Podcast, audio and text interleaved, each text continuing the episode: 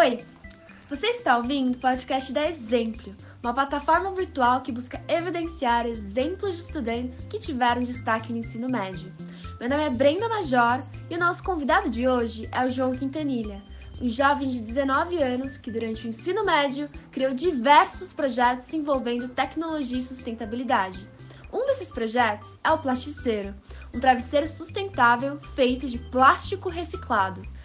Para ver a história de outros jovens que tiveram uma trajetória de impacto, eu convido vocês a acessarem www.exempl.io.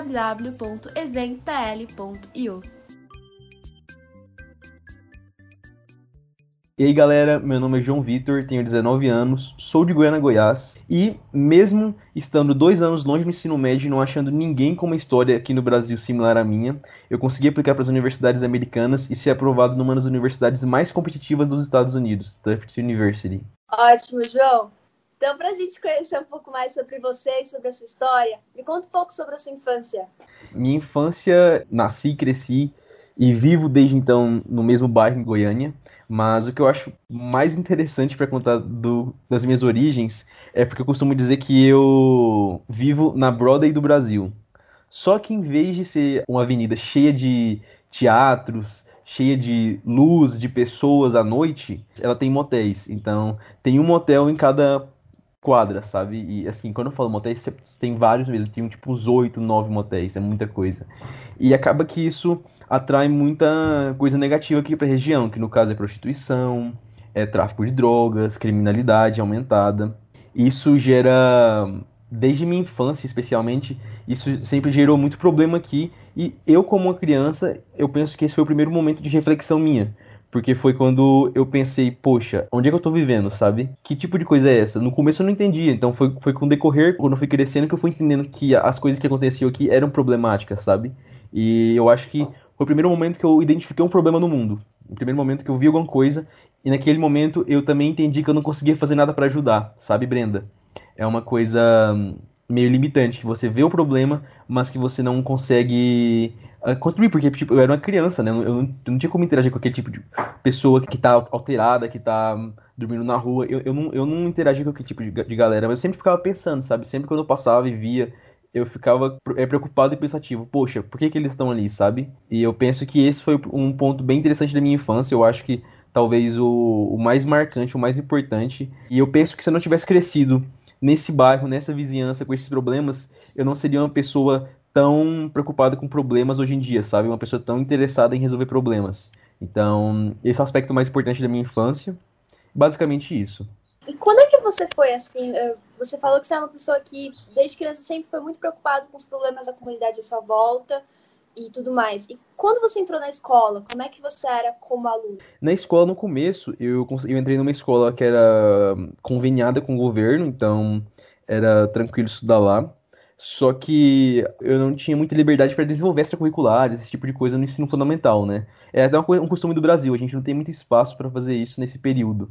Só que eu sempre era muito energético com essas coisas, então desde aquela época eu falava para todo mundo que eu queria estudar nos Estados Unidos, né, estudar, estudar fora, uh, nas, nas melhores universidades do mundo. E as pessoas falavam, ah, que legal, né? Pô, meu, da hora. Uh, mas, ninguém, mas ninguém botava fé, porque ninguém via isso. E o que, que eu tinha na cabeça naquele momento? para eu estudar nas melhores universidades do mundo, tem que ser o melhor aluno da sala, né? Então. É Mas que... como é que você soube, assim, que as melhores universidades do mundo tem que ser no exterior e como é que você decidiu ter que estudar fora? Então, eu penso com uma convenção, né, Brenda? Porque todo mundo acaba levando as melhores universidades do mundo para os Estados Unidos. A gente pensa em Harvard, a gente pensa em Stanford, uh, eu penso em Tufts, que é a minha universidade. então acaba que já está impregnado na sociedade. Poxa, é, as melhores estão lá, as melhores são aquelas universidades específicas. Então, quando a gente, quando eu vi um filme né, na minha infância, era meu único parâmetro, né? Era, era a única coisa que eu, eu tinha na, naquela época. Era entender que estudando no exterior eu teria uma melhor educação. E aí, por exemplo, eu lembro que uma vez quando eu era bem criança, eu assisti o, o site de Harvard, né? E naquela época, tipo, a internet era bem arcaica, né? tipo 2010, 2009, alguma coisa assim. Eu não sabia falar inglês na época. E aí eu fiquei pensando, poxa, como é que eu vou estudar num lugar desse? Eu, eu não sabia como. Mas aí, voltando pro ponto da escola, do fundamental, né? Eu penso que eu destinei esse meu desejo tentando ser o melhor aluno possível na sala, que eu acho que é uma coisa que a maioria das pessoas que estão indo para fora tendem a ser, né? Que são pessoas engajadas academicamente, são pessoas que se comprometem com a, com a escola, então eu acabei entrando nessa vibe também, e eu acho que foi muito importante, né? Porque quando a gente se compromete com a escola, acaba que as coisas tendem a dar mais certo. E, bem, no ensino fundamental, uh, foi bem interessante as minhas aventuras, porque eu estava sempre tentando encontrar alguma maneira de fazer uma coisa diferente, sabe? Eu lembro que no, que no meu sexto ano do ensino fundamental, nem lembro que ano foi isso, foi 2008, não, foi uma, acho que foi 2010. A escola abriu um show de talentos, né? E eu não sei cantar, não sei dançar, mas eu era muito viciado em mitologia grega, né? Naquela época, tipo, tinha uns, nem lembro minha idade. Mas eu sei que foi no sexto ano. Sexto ano. E eu, eu com meu amigo, né? Eu juntei com meu amigo e falei, bora criar um, um, teatro de mitologia grega. E a gente foi, criou esse teatro e, assim, foi muito da hora, porque a gente pegou a maior, a maior parte dos alunos da sala, colocou como se fosse o panteão grego. Uh, eu tive que fazer as falas para todo mundo. Foi a primeira vez que eu tive que ir pra escola depois, depois da aula para ensaiar, né? E era difícil controlar crianças, que naquela idade eu sendo uma criança ainda, então eu tinha que ter uma voz mais firme naquele momento. E assim, eu a todo momento eu tava pelejando com esse teatro. Eu lembro que no dia de apresentar ele, eu não tava confiante, eu não, não tava satisfeito, porque realmente não tava bacana o trabalho. Porque ninguém tinha estudado o que eu tinha mandado eles estudar, sabe? Mas acabou que os meninos fizeram meio que um improviso e eu falei, olha, você. Cada cena eu, eu ia coordenando o pessoal, né? Falar, olha, você vai lá, faz isso, isso, isso e vem. E acabou que ficou alguma coisa bacana, sabe? Uh, no, no, final das contas. Mas eu acho que foi um momento bem engraçado meu uh, no ensino fundamental que também testou minha liderança, sabe? Também no ensino fundamental eu tentei entrar em alguns esportes, por interesse mesmo, né? Eu fiz judô, fiz natação, fiz futsal no ensino fundamental. Gostava dos esportes, mas acabava que no ensino médio eu acabei não, prosseguindo com eles. Mas depois eu falo sobre o ensino médio. E eu penso que o, um ponto importantíssimo do meu ensino fundamental é que se não fosse essa coisa que eu fiz no ensino fundamental, eu não teria aplicado para fora, eu não teria sido o líder que eu consegui me tornar uh, foi porque no ano de 2011 eu fundei um blog. É, um e blog, esse blog. blog sobre o quê? Um blog sobre Ben 10, sobre a animação ben da Cartoon Network. E o que Pô, acontece? Eu assistia, eu assistia Ben Não, todo mundo Obrigada. assistia. É, era o desenho uh, do, do Bom Dia e Companhia. E eu tava muito viciado naquilo, sabe? E acabou que fundar esse blog foi muito importante para mim, sabe, Brenda? Porque que acontece? Tinha algum, algum movimento na América Latina de blog de Ben 10, sabe? Era uma coisa da hora, tinha pessoas já com blog, eu falei, poxa, da hora, também vou fazer isso, né? E eu lá com meus 11 anos de idade na época, mais ou menos, fundando um blog, e o que acontece é que esse blog girava em torno de, de publicar notícias, de, de, publicar os episódios, de criar fanfic da série, de fazer análises críticas mesmo, sabe? Que naquelas de cinema dos episódios. Então tudo isso eu comecei a fazer no blog, sabe, Brenda? Mas ao mesmo tempo é engraçado porque foi ficando grande demais o blog. E chegou um momento que eu não estava conseguindo fazer as coisas sozinhos, né? Então eu tive que contratar mais crianças para trabalhar comigo no blog, né? Então pensa eu fazendo meu primeiro processo seletivo naquele momento para avaliar quem que seria os próximos redatores, os próximos co coordenadores do blog. Então eu tive que, tipo, programar tudo isso, né? E como é que você gerenciava? Porque você não tinha nenhuma experiência em gerenciar um então, time, então. Então, é porque eu não tinha vida, né? Minha vida era o blog naquela época. Eu chegava da escola e eu tava preocupado porque eu tinha que postar as notícias primeiro que os outros blogs é, de P10, sabe? Então, eu ficava até meia-noite, uma da manhã, esperando as notícias saírem nos outros países, porque normalmente outros países saem primeiro, né? Para eu pegar a notícia e publicar no Brasil e pra América Latina em geral. E assim, chegou num ponto, Brenda, pra você ter ideia, que meu blog se tornou o segundo mais visto da América Latina, sabe? Tendo 200, 200 mil visualizações por mês. Uh, assim, o blog tava travando, sabe? E eu, eu era tipo uma criança, eu nem tava no ensino médio ainda. E assim, foi uma experiência trilouca, porque é, eu fiz muitos amigos com isso, eu consegui, tive que aprender a ser, é, a ser um líder e a gerir coisas por conta própria, né? E eu vivi muita coisa online naquele momento, né? E eu digo que eu vivi essas coisas todas, especialmente porque como eu te disse, minha vizinhança era uma vizinhança um pouco conturbada, né? É, é bem conturbada. E por isso, eu, por exemplo, não tinha oportunidade de ir para fora para fazer um esporte, ir para fora para andar de bicicleta, ir para fora para brincar com os amigos lá fora. Não tive essa chance, porque lá fora é bem barra pesada. E acaba que eu encontrei no ben 10, em Ben 10 e no blog uma maneira de de converter toda essa minha energia, sabe? E assim, foi super bacana. Vivi. O blog durou por três anos, então ele durou até 2013, 2014, minha transição para o ensino médio.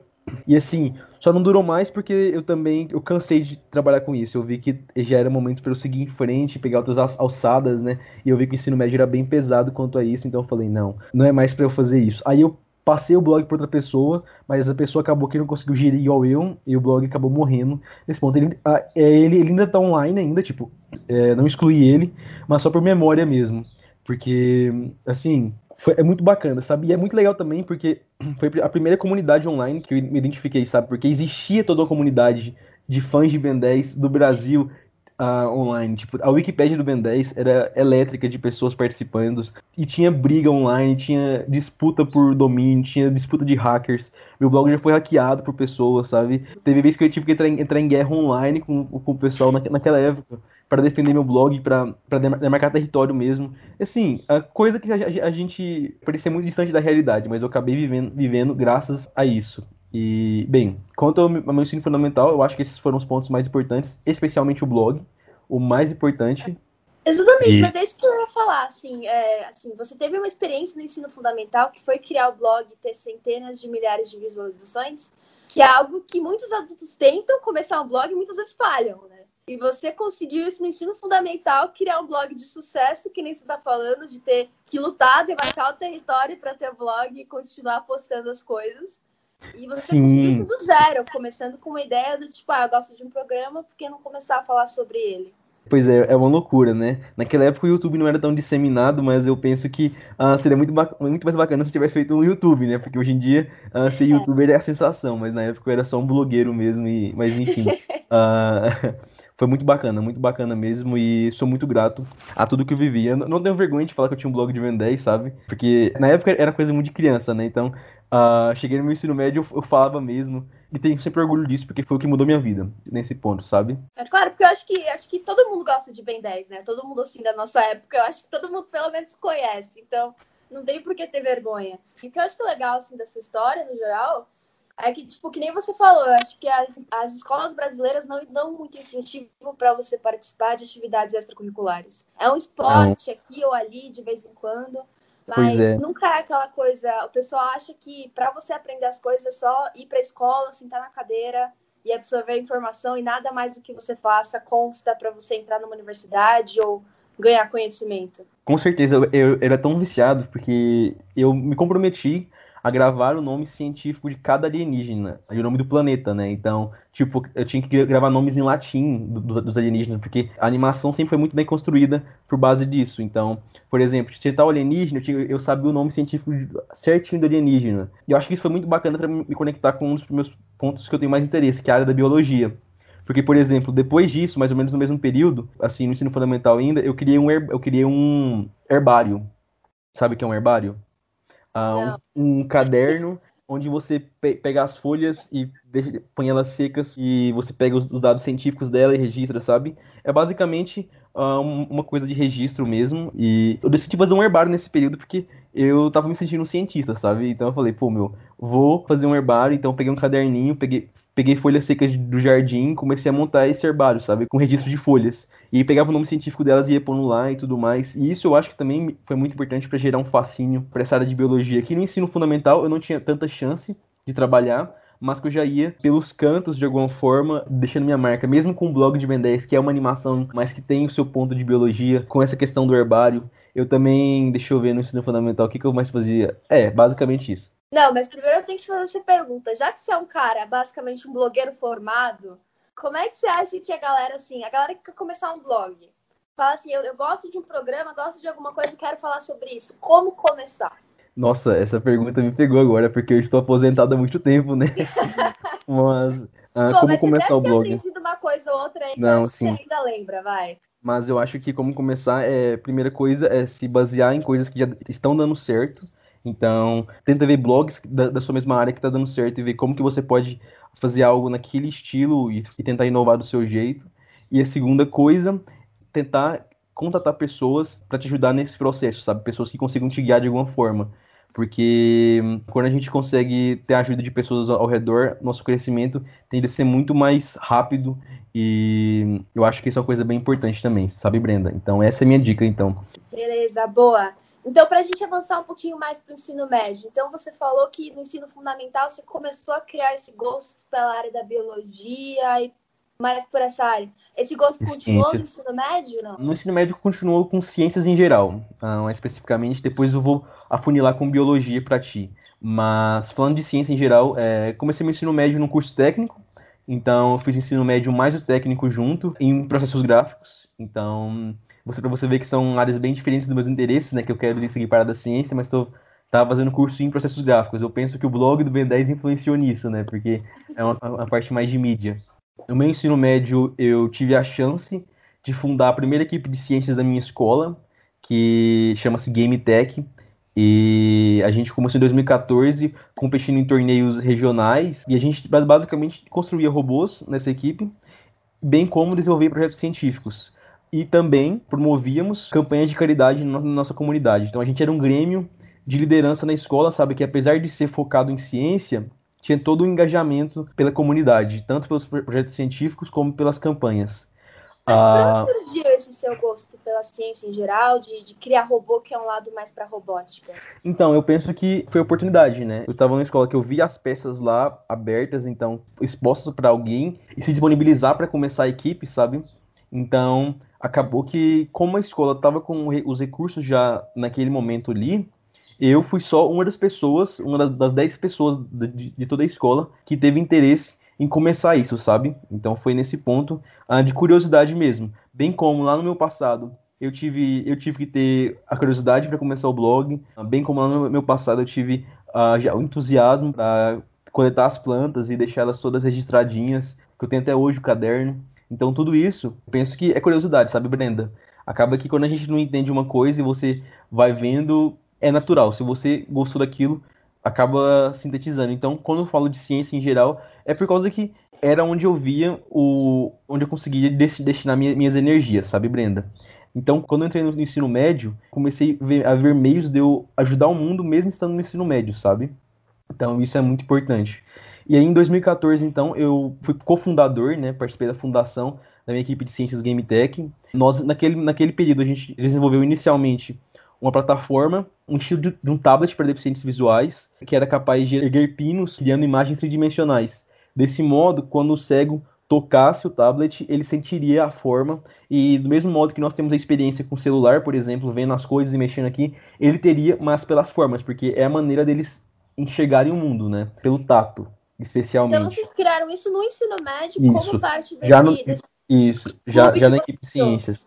Isso mesmo. E assim, isso foi inicialmente porque a gente estava buscando um problema para resolver ligado à educação naquele momento. Como uma amiga nossa era deficiente visual naquele período e nosso professor tinha interação com um centro de deficientes visuais na cidade de Goiânia, acabou que a gente foi convergendo para esse problema específico e vendo que precisava de uma solução, sabe?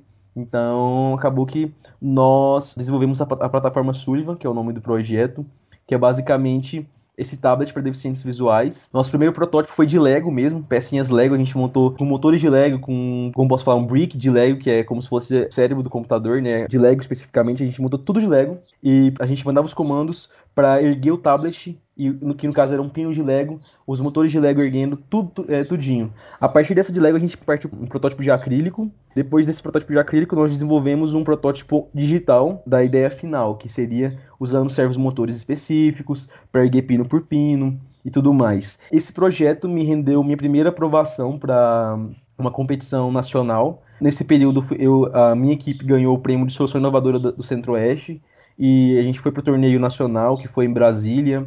E, assim, é, foi, foi a primeira experiência. A gente, a gente não conseguiu ir para o Mundial nesse período, porque foi a primeira vez na nossa equipe. Então a gente era super novo. Então, para competir com equipes que tinham 10 anos de experiência, era muito difícil, sabe? Mas foi muito gratificante naquele primeiro período já estar num ambiente tão encorajador e ao mesmo tempo também é, desafiante, né? Depois disso, desse, desse projeto ligado. Vocês contaram, Pode falar. vocês contaram com algum apoio de, de alguém, assim, porque um bando de adolescentes se juntarem, criarem um protótipo que além de ter que ter muito conhecimento científico, também mexe muito com o impacto social, né? Você tem que se preocupar Sim, com as necessidades não, do certeza. visual.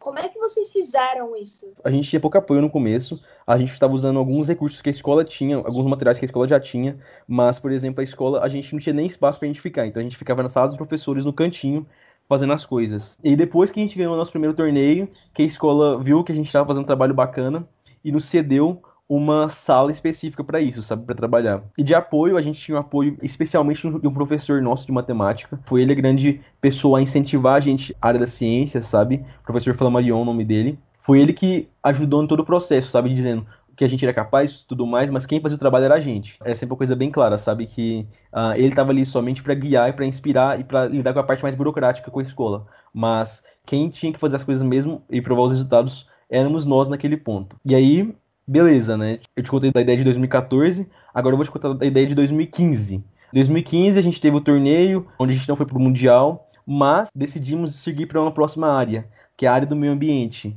A gente viu que estava tendo muitos problemas ambientais ligados à poluição, por causa do descarte inconsciente e tudo mais. E como a escola tinha um núcleo de plástico muito avançado, porque é uma escola técnica, né? a gente entendia que o plástico era, era um, um, dos grandes poluidores do meio ambiente no Brasil hoje em dia. Para você ter ideia, 20% do lixo do Brasil hoje é plástico. E desse 20%, somente 1% é reciclado. Aquele copinho descartável mesmo que você bebe na, na festa de aniversário e joga ele talvez no lixo vermelho mesmo, que é o lixo do plástico, pensando que ele vai ser reciclado, ele não é reciclado, Brenda, porque não tem mercado para reciclar ele. Então, mesmo Nossa, que ele. Eu não sabia disso. Eu pensava que tudo que a gente pois é. jogava é. no plástico era reciclado. Pois é mesmo que ele chegue na cooperativa, é, como não vai ter ninguém para reciclar, ele vai, vai para o lixão ou para o aterro sanitário, onde fica mais de 400 anos para se decompor e gerando um impacto ambiental gravíssimo. Então, toda essa ambientação eu estava tendo pelo curso técnico, que estava aliado ao ensino médio, né? E basicamente a minha equipe viu que a gente precisava trabalhar para resolver o problema do plástico. Mas pensa numa coisa difícil de se resolver. A gente tentou de tudo. Tentou fazer plástico de batata, tentou derreter plástico, tentou fazer qualquer coisa, mas nada estava dando certo, nada estava sendo eficiente o bastante. Até que um momento, né, a gente estava cansado já de mexer com plástico, estava com um amontoado de sacola plástica, e aí meu amigo ele repousou a cabeça nas sacolas plásticas, né? E aí nesse momento mesmo ele falou: "Poxa, isso aqui é confortável, né?" Aí a gente, é, realmente sacola plástica é confortável, né? E aí, assim, como se fosse a maçã caindo na cabeça do Newton, né? Veio a ideia do, de fazer um travesseiro feito de sacolas copos plásticos descartadas. Porque é uma coisa muito confortável, né?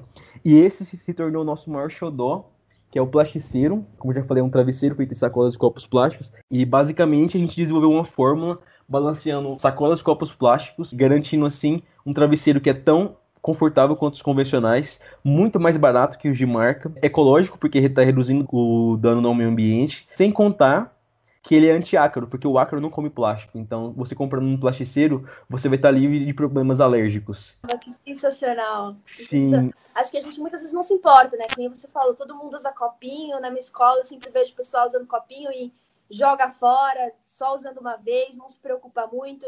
E também que, que nem eu, né? Eu cometi esse erro agora que eu acabei de descobrir. Eu sempre usei plástico e sempre joguei no, no reciclável, porque eu falava, ah, se tá no reciclável, então tá tudo bem, né? Eles vão reciclar. então, então, eu tô sentindo que eu, tô, eu cometi bastante erro, assim, quanto a isso agora. Pois é, é complicado é, trabalhar e defender o meio ambiente. Mas foi o que minha equipe e eu constatamos como uma coisa que nos inspirava, sabe, naquele momento. E assim, Uh, esse projeto me rendeu já muita coisa bacana ao longo dos, desses anos. Eu acho que eu vou falar de ano por ano, que é mais fácil do que falar todo o projeto, senão eu vou, vou para frente e volto, vou para frente e volto. Beleza, então 2015 eu, fiz a competição. A minha equipe foi posta como a melhor equipe de Goiás e, e do Centro-Oeste, aliás. Então a gente foi pro Nacional como a campeã daqui e ficamos em 12 lugar no torneio nacional. Isso foi em 2016. Não conseguimos ir para o Mundial, mas a ideia do plasticeiro foi a ideia mais inovadora do torneio, foi consagrada e premiada como a mais inovadora. E assim, foi o que marcou mesmo a minha equipe com o meio ambiente e que me marcou com minha paixão para defender o meio ambiente, sabe? Foi naquele momento que eu entendi que esse tipo de projeto era a coisa que me movia, era a coisa que eu sabia que era como eu poderia ajudar o mundo, sabe? É, eu acho bacana. Uma pergunta meio de curiosidade: assim, plasticeiro tá no mercado, tá à venda ou não? É só, não. É só esse protótipo aí? Então, por enquanto não está no mercado, porque eu acabei entrando em outros projetos. E acaba que ah. deu uma congelada. Mas plasticeiro é meu cargo-chefe de interesse, sabe? Eu tenho trabalhado muito para tornar ele real. E eu penso que ir para a Universidade Americana vai ser muito importante para isso porque é lá que eu pretendo incubar, desenvolver e tornar ele o mais viável possível para entrar no mercado. Eu acho que é importante falar também do meu primeiro ano do ensino médio, que foi 2015, 2014, aliás, que eu aprendi inglês sozinho, na época eu não sabia inglês ainda, o que eu sabia era um pouquinho de Ben 10 da época ainda, e eu comecei a estudar inglês por conta própria porque eu não tinha condições de pagar um curso, né? Então, o que, que eu fiz? Eu começava a imprimir músicas em inglês, e aí nos intervalos do ensino médio, em vez de eu ir lanchar, eu tava tão fissurado nas músicas que eu ficava sentado num, num cantinho do corredor e revisando as músicas, sabe? Ouvindo elas é, repetidamente e assimilando. E foi simplesmente através disso que eu conseguia absorver uh, muita coisa em inglês, sabe? E aprender muita coisa. Ao ponto de que chegou no meu, no meu primeiro torneio, torneio nacional, que foi em 2015, com a plataforma Sullivan, que chegou uma americana para ver nosso projeto, né? E ninguém sabia falar inglês na, na, equipe. Todo mundo ficou, e aí, e agora? O que fazer? E acabou que eu me prontifiquei, cheguei, abordei ela e apresentei o projeto, sabe? Só que é engraçado porque eu não sabia falar inglês. Então, para mim eu não sabia falar inglês. Só que quando eu vi na situação de desespero que eu tinha que apresentar, eu comecei a tirar as palavras do nada, sabe? Então foi naquele momento que eu entendi que eu, eu realmente sabia falar. E foi muito importante para me encorajar mais nessa questão de application e tudo mais no futuro também. Então você desde... aprendeu inglês só através de músicas, ficar ouvindo. Através de música. Das palavras. Porque muita, muita gente fala, ah, mas ficar ouvindo música em inglês não ajuda nada, né? Só não é o suficiente para aprender. Mas eu acho que também a sua motivação para aprender ajudou bastante, né? Para você querer ir atrás, aprender mais músicas, expandir o vocabulário. Sim, com certeza, viu?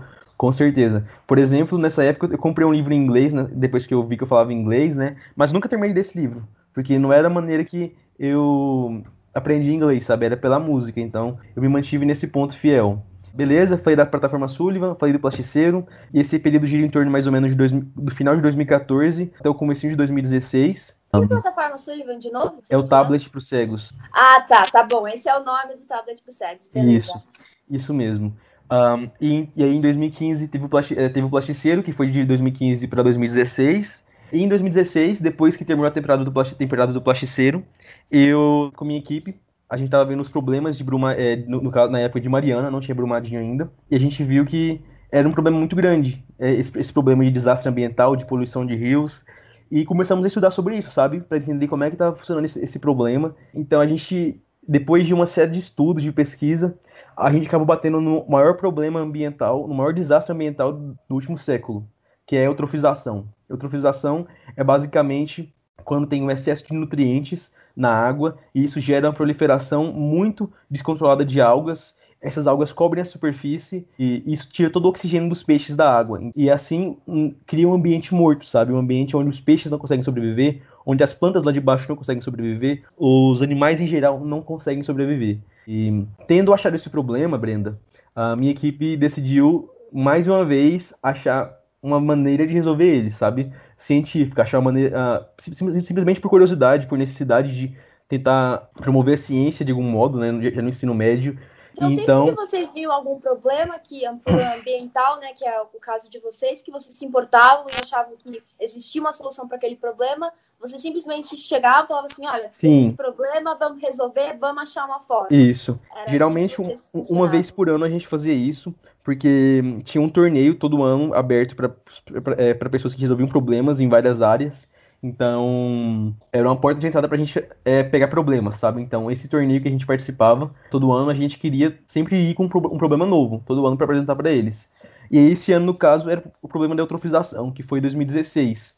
Em 2016, é, então, após uma série de pesquisas, de estudos, nós descobrimos que uma sementinha uh, típica do Brasil, a moringa oleífera, também chamada, de acácia do Nordeste, ela era muito usada lá no Nordeste para despoluir águas da população que vivia, por exemplo, em regiões mais precárias. E aí eles usavam a sementinha, limpavam a água do barro e aí conseguiam beber água potável, graças à semente. E a gente ficou, que bacana essa semente, sabe? É, que curioso ela. Já que ela é capaz de limpar o barro da água, será que ela não consegue limpar outras coisas também? E aí a gente começou a fazer uma pesquisa, né? Fizemos todo um estudo, compramos sementes lá do Nordeste, encomendamos elas, coletamos águas poluídas, que a gente tem lagos em Goiânia, Goiânia poluídos, né? A gente coletou essa água, fizemos o teste e conseguimos comprovar que a semente é capaz de limpar as águas.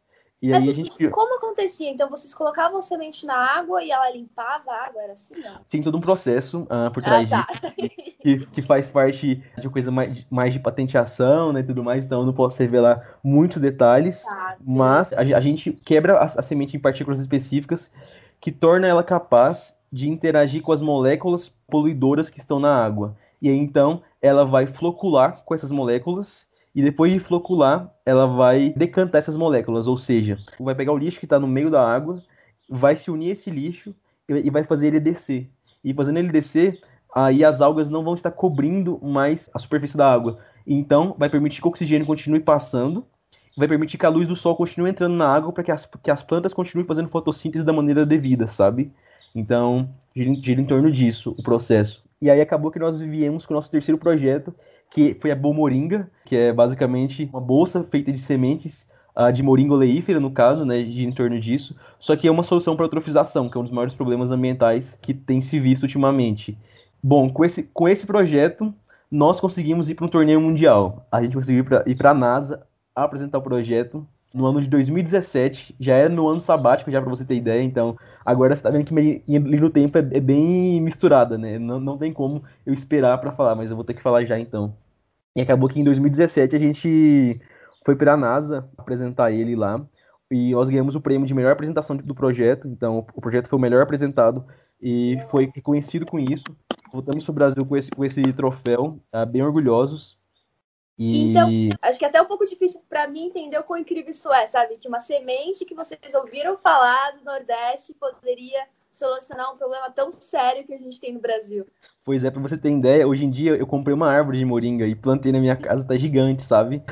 Não corto nunca mais. Mas, assim, basicamente isso quanto aos projetos. Eu te expliquei o, a base dos projetos, mas agora eu tenho que explicar algumas coisinhas que tiveram nesse meio tempo. Por exemplo, em 2016, eu, com o plasticeiro, fui para uma competição, a maior competição de educação profissional da América Latina, a chamada Olimpíada do Conhecimento, também conhecida como World Skills, que ocorreu em Brasília, como se fosse uma Olimpíada mesmo, mas em vez de ser de esporte, é de educação profissional.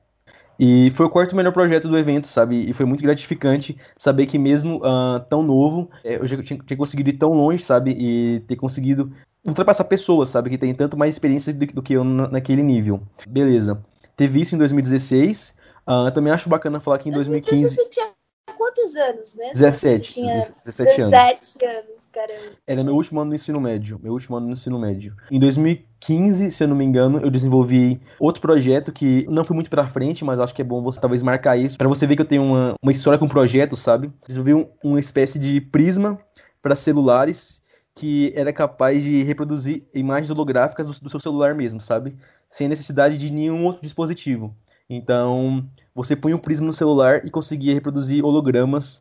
Apresentei esse projeto, ele foi considerado o projeto mais inovador de educação aqui de Goiás e tudo mais. Mas acabou que, como eu estava muito comprometido com a parte do meio ambiente, eu acabei não dando muito procedência a esse, esse, projeto, bem como também o da plataforma Sullivan, que eu acabei focando no meio ambiente, né? Em janeiro de 2017, eu tinha me formado no ensino médio já, né? Então foi meu primeiro mês de ano sabático eu tinha sido convidado para ir palestrar em duas universidades americanas, Bluefield College e Samuel Venture University, sobre todos os meus projetos científicos. Fui nas universidades, tive uma experiência super marcante naquela época. Era a minha primeira vez palestrando em inglês, né? Para professores, para diretores de universidades, para estudantes universitários. Então, pensa a responsa que eu tava. É, mas assim eu fui, com tudo pago por eles. E vivi um sonho, né? Eu fui para isso antes de ir pro torneio da NASA, então foi a primeira vez que eu fui, que eu fui para fora do país, não foi muito marcante para mim nesse ponto. E assim o que acontece, Brenda? Fui e voltei. Passados mais ou menos um mês, dois meses que eu voltei, uma das universidades, a Bluefield College, me ofereceu uma bolsa 100%, com tudo pago. Desde alimentação até moradia, a, até tuition na universidade, tudo pago por eles. E a outra universidade me deu uma bolsa de 50%. E eu falei, poxa, meu, que doideira. Eu tava muito empolgado, sabe? E... com certeza. Não é todo mundo é. que é convidado a estudar na universidade com 100% de bolsa. Sim. Não, assim, e sempre, eu, eu não estava planejando estudar, estudar, estudar na universidade, sabe? Foi uma coisa que eles convidaram. Então, pensa só, tipo, eles moverem as coisas para que eu conseguisse estudar na instituição. Mas, contrariando todo mundo, eu disse não para aquela bolsa de estudos, Brenda. Porque, naquele momento, que era meu ano sabático, eu já estava decidido que eu queria ficar no Brasil para continuar no, no desenvolvimento do, dos meus, meus, trabalhos científicos. Porque eu te falei sobre meus projetos científicos, que eu vivi anos por causa deles, e eu tinha toda uma conexão com eles, eu não podia, naquele momento, uh, abdicar dos meus, dos meus trabalhos científicos. E eu tinha planejado, depois que terminar os projetos científicos, eu vou aplicar para as universidades americanas. Então aquele para mim não era o momento para estudar nos Estados Unidos. Não era o momento para jogar tudo para cima e seguir. João, acho que a sua motivação é um negócio incrível assim, porque eu conheço, eu conheço muita gente que assim, é, tem, sabe, gente jovem de 15, 16 anos que fala assim: "Ah, meu, tanto faz pro Brasil, não vou fazer nada para mudar, o Brasil é assim mesmo, não tem jeito, vou esperar terminar o ensino médio e aplicar pro exterior, que lá eu vou ter uma vida melhor e eu vou, sei lá, esquecer que eu sou brasileiro, sabe? Muita não. gente pensa assim. Hum. Então pois você é, tem pior. essa mentalidade para negar uma bolsa nos Estados Unidos, para querer fazer, tipo, querer melhorar alguma coisa dentro do Brasil, eu acho que é algo assim muito impressionante mesmo. Obrigado, viu, Brenda? Obrigado. E assim, foi muito duro naquele momento dizer não para para bolsa, sabe? Mas eu sabia que para tudo teria um momento. Então, naquele momento era momento para curtir meu momento no Brasil e para aproveitar coisas que eu tinha para fazer no meu país ainda, sabe? E foi assim que eu fiz. Meu ano de 2017 foi muito marcante porque, por exemplo, como eu te falei, eu fui para a NASA para competir com a Bomoringa, né, que é o projeto da, projeto da Moringa Oleífera. Tive reconhecimento absurdo lá. O trabalho do plasticeiro foi reconhecido por Harvard como um dos projetos finalistas regionais do VTRC, Village to Raise a Child. Foi reconhecido Uh, infelizmente, eu fui desclassificado do VTRC naquele momento. Por que, que eu fui?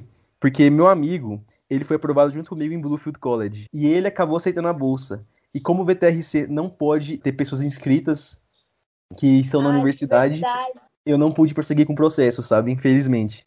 Mas, assim, fico super orgulhoso de ter chegado tão longe com isso. E, assim, acabou que no final do ano eu apliquei para as universidades. Apliquei no final de 2017. Em 2018, esperei os resultados das universidades, fui negado em todas. Fui negado em todas, infelizmente. Stanford me pôs na waitlist, mas não foi o bastante para eu, naquele ano, comecei a estudar fora. E tudo bem, porque acabou que, assim, minha escola nunca, nunca foi focada em inglês. Eu sempre estudei estudar inglês por conta própria.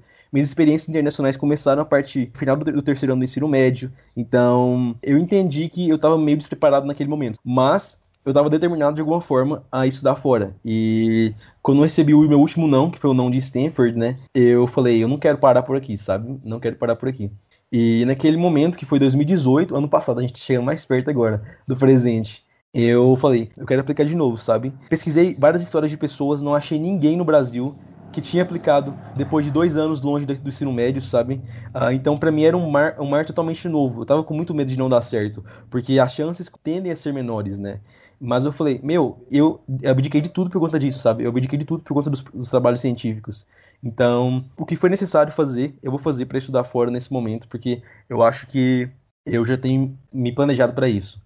E acabou que naquele momento que eu decidi fazer isso, eu busquei um emprego, né, para prosseguir meu próximo ano sabático, não ficar parado nesse período, e acabei sendo contratado por uma empresa de educação internacional de Washington DC. Então eu comecei a trabalhar para uma empresa multinacional aqui no Brasil. Isso foi eu... seu primeiro emprego, uma multinacional. Meu primeiro emprego. Isso. E, e assim, o que acontece é que eu comecei a representar eles no Brasil. Então, em 2018 eu passei o ano 2019 também.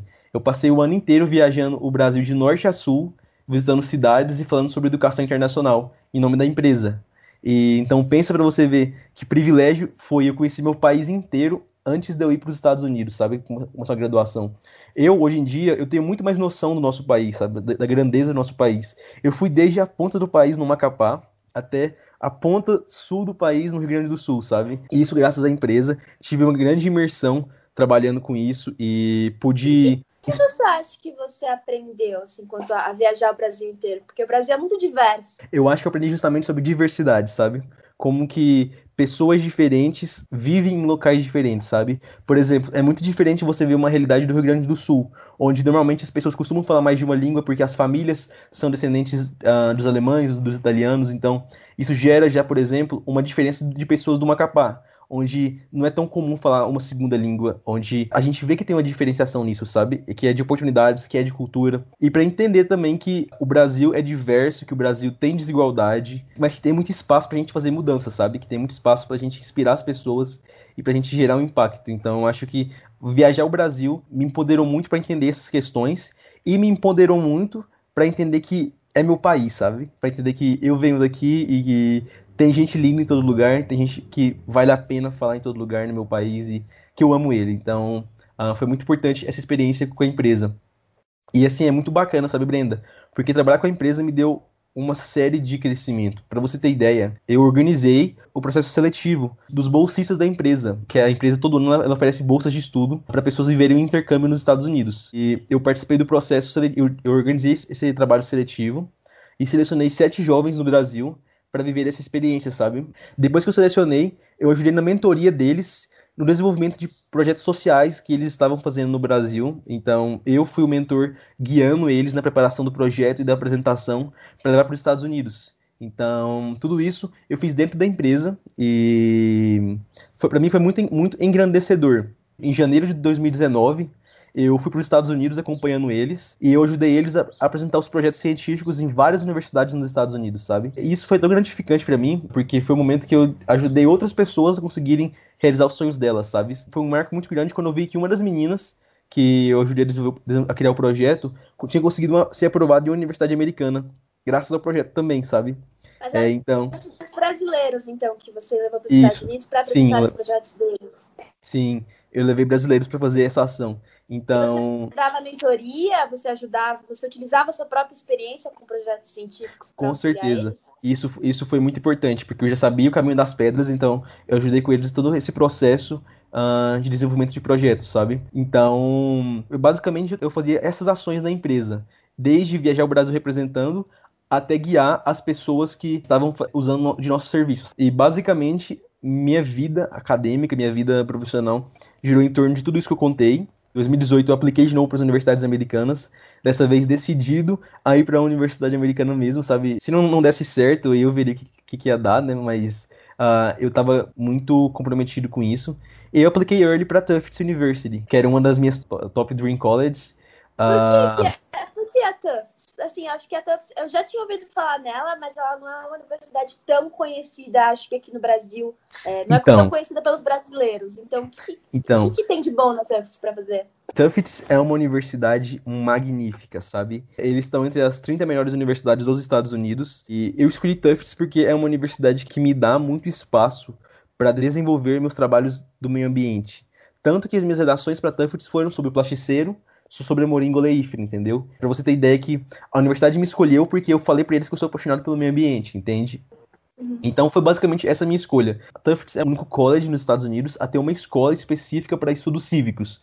Então, assim como tem uma escola para engenharia, uma escola para humanidades, tem uma escola voltada para é para cidadania. E essa escola, além de oferecer cursos específicos para essa questão cívica, ela também fornece funding, uh, investimento para projetos científicos e projetos sociais. Então, por exemplo, se eu quiser, eu consigo suporte da universidade para implantar meu projeto em qualquer lugar do mundo, sabe? Eu consigo fazer isso graças a Tufts. E isso me chama muito a atenção na universidade, como que eu tenho a possibilidade de explorar a área das ciências e gerar um impacto social através da ciência, que é uma coisa que Tufts preza muito. Além disso, vendendo o peixe de Tufts, né, que é, eu amo essa universidade, ela teve a primeira escola de relações internacionais do mundo então, ela é a melhor escola de RI do mundo. Então, se você quiser fazer RI, vão para Tufts, galera. É... Essa é uma dica boa até para mim, que eu pretendo fazer RI, então... Ó, pois é, fica a dica. Então. Assim, Tufts é tão da hora que, por exemplo, ela comprou um monastério na França para pessoas interessadas em estudar RI, ir para a França estudar, estudar nesse monastério, e pessoas estudadas no, interessadas no meio ambiente também irem fazer um curso nesse monastério onde eles exploram a, vegetação da França ao redor e tudo mais, sabe? É bem da hora as possibilidades que Tufts oferece de internacionalização. E Pô, é legal eles terem também esse foco em, em meio ambiente, sim, né? Que eu acho que às vezes sim. muitas universidades acabam, muitas universidades acabam ignorando nessa parte de meio ambiente, biologia. Normalmente Não, com certeza. Ciências, tipo matemática, física e humanas, né? Que é história, uhum. filosofia. Então, Exatamente, legal, sabe? Eu conhecia essa universidade.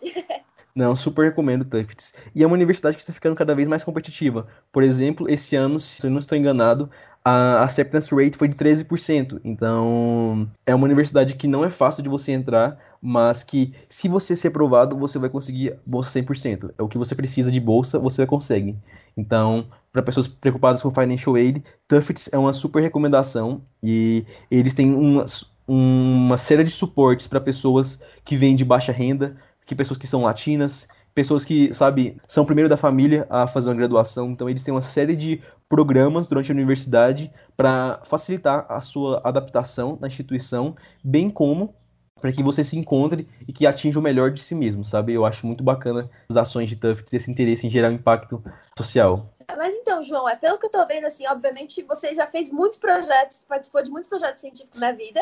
Então, mas é, pelo que eu me, eu me pergunto assim, que eu acho que nem tudo do que você participou e nem tudo do que você criou deu certo, pelo menos logo de primeira. Então você deve ter é, feito muitas coisas, é, ter, ter errado muito para aprender. Então, alguém que, por exemplo, esteja ouvindo esse podcast e, não sei, está em algum momento de estar tá criando um projeto científico e está dando errado, assim, o que, que você acha que essa pessoa pode fazer para se motivar?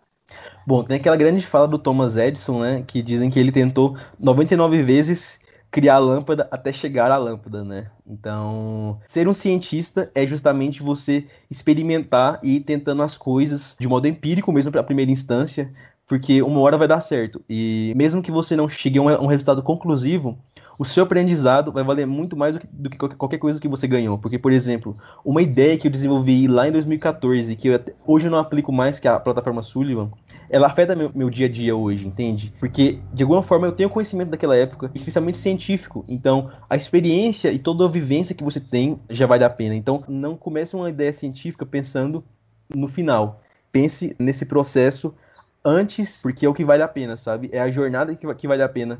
E, assim, com toda certeza, vale muito a pena mesmo. Certeza. Mas peraí, então você vai começar na Tufts agora? Sim. Sim. Agora Começar agora, em, em agosto. Só mais algumas coisinhas antes de encerrar que eu acho que é importante pontuar na minha linha do tempo. Claro, é que agora, uh, em maio, eu fui aprovado na Brasa como um dos seis bolsistas nacionais para receber o, o, auxílio da Brasa, né? Então eu sou da primeira geração de bolsistas da Brasa. E acho importante pontuar isso também, porque é uma organização que dá um super suporte, né? Uh, para quem quer estudar fora. Então, é bom pontuar isso. Então você é da primeira geração de bolsistas da Brasa? Isso, isso mesmo, sou sim. E como você acha que, esse, que essa mentoria te ajudou? A Brasa foi o, o arremate final para eu conseguir estudar fora, né? Porque sem o suporte financeiro deles, sem a, a instrução deles para como preparar, preparar meu application, seria muito mais difícil para mim conseguir alcançar as grandes universidades americanas. Então, eu penso que entra nesse ponto, sabe, Brenda? E eu acho que a maior importância da Brasa nesse momento é de me manter conectado com o Brasil. Porque apesar de ser uma organização internacional focada em estudantes brasileiros no exterior, ela está sempre com olhos no Brasil.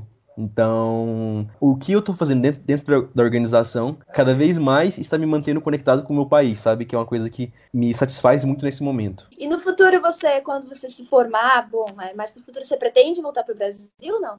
Ah, eu imagino que sim. Eu tenho vontade de voltar para o Brasil, especialmente para implantar meus trabalhos científicos. O plasticeiro, por exemplo, é uma coisa que está quase na hora de ser implantada, né? E eu acredito muito no potencial dele para gerar impacto e eu quero gerar impacto com ele inicialmente no Brasil, sabe? Eu sei que é uma coisa que dá para fazer em qualquer canto do mundo, mas me interessa muito voltar para o nosso país para defender nossos recursos naturais, que para mim é a coisa mais preciosa que a gente tem e que vem sendo tão negligenciada ultimamente. É, eu acho que é difícil às vezes ver, por exemplo, que outros países do exterior, né, como Estados Unidos e outros países europeus, muitas vezes se importam mais com com o bem-estar ambiental do que o próprio Brasil. É, os Estados Unidos nem tanto, né? Mas a Europa. É, certeza.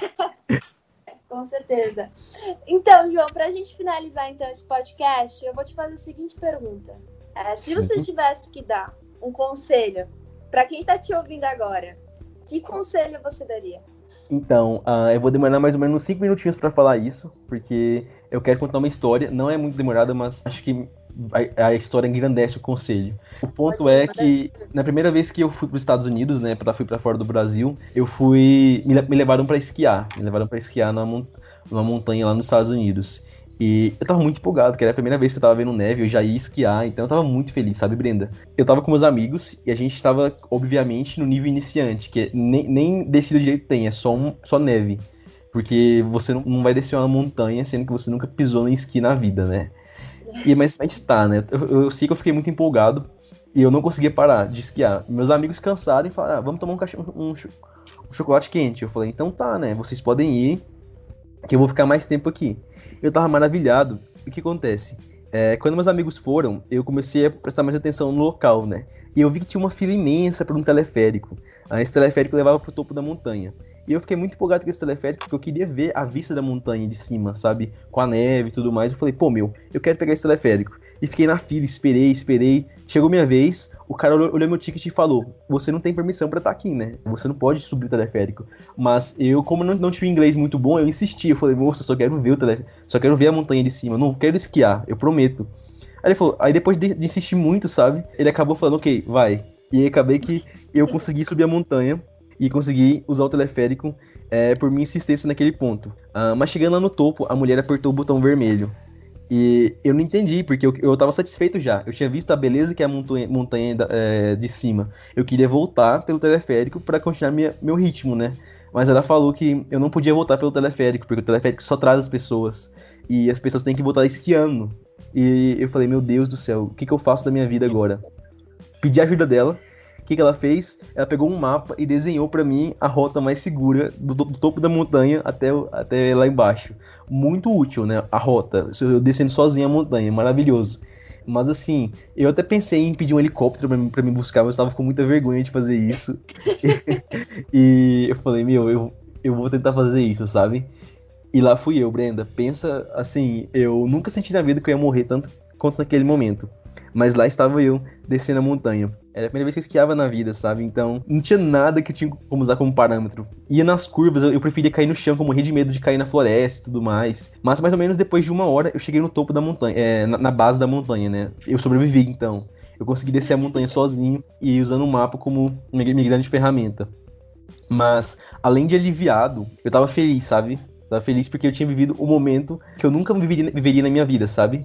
foi porque eu vivi um risco, sabe? É, eu tava vivendo uma coisa que era única e que era arriscado, mas eu, eu acabei vivendo ela. E desde então, desde que eu vivi essa experiência do esqui, eu entendi a importância de viver risco, sabe? Eu compreendi que esse momento específico foi errado que eu fiz, que eu quase morri, só que eu ganhei a experiência mais marcante da minha vida graças a isso. Então, desde então, eu sempre mantenho muito na minha cabeça que assuma riscos, sabe? Assuma riscos, riscos conscientes mas não deixe de fazer uma coisa porque você está com medo. Porque é, aquela coisa pode mudar a sua vida, sabe? Ah, depois que eu esquiei na montanha, foi que eu, eu tive força para negar a universidade. Justamente porque eu tava com esse negócio de assumir riscos na vida, sabe? Quando eu fui negado meu primeiro application, eu decidi aplicar de novo porque eu estava disposto a assumir o risco de perder mais um ano da minha vida para estudar fora, porque eu sabia que valeria a pena o resultado, sabe? E tá valendo hoje em dia. Então, faz parte da minha filosofia de vida assumir riscos e é a minha grande sabedoria para as pessoas que estão iniciando a jornada agora, uh, esses jovens brasileiros que uh, saiam da, da sua zona de conforto e assumam riscos que eles valerão muito a pena e vão mudar a sua vida. É um ótimo conselho, João, realmente. Eu acho que essa história, tô, tô muito impressionado com essa história também, o fato que você sobreviveu, né, uma descida de montanha. para você estar tá aqui para falar comigo. então é por isso, João, é que agora pra gente encerrar, eu queria muito te falar muito, muito obrigada por ter topado aqui desse podcast com a gente. Muito obrigada mesmo por ter disponibilizado aí um tempo para me contar essa história. E eu tenho certeza absoluta que um monte de gente vai ficar muito impressionado ao ouvir ela, assim como eu fiquei. Ah, eu, eu que agradeço. Eu acho que é sempre muito bom compartilhar esses momentos e um, inspirar mais brasileiros, porque eu acho que o ponto mais principal nisso é empoderar cada vez mais a gente, porque somos nós que, que temos que mudar o Brasil, né? Então, quanto mais a gente estiver capacitado para isso, melhor. Então, assim como eu quero mudar o país, eu imagino que você também queira, e imagino que quem esteja ouvindo esse podcast também vai estar com algo similar no coração e na cabeça. Então, é sempre um prazer falar sobre isso. Muito obrigado também vocês por estarem compartilhando minha história.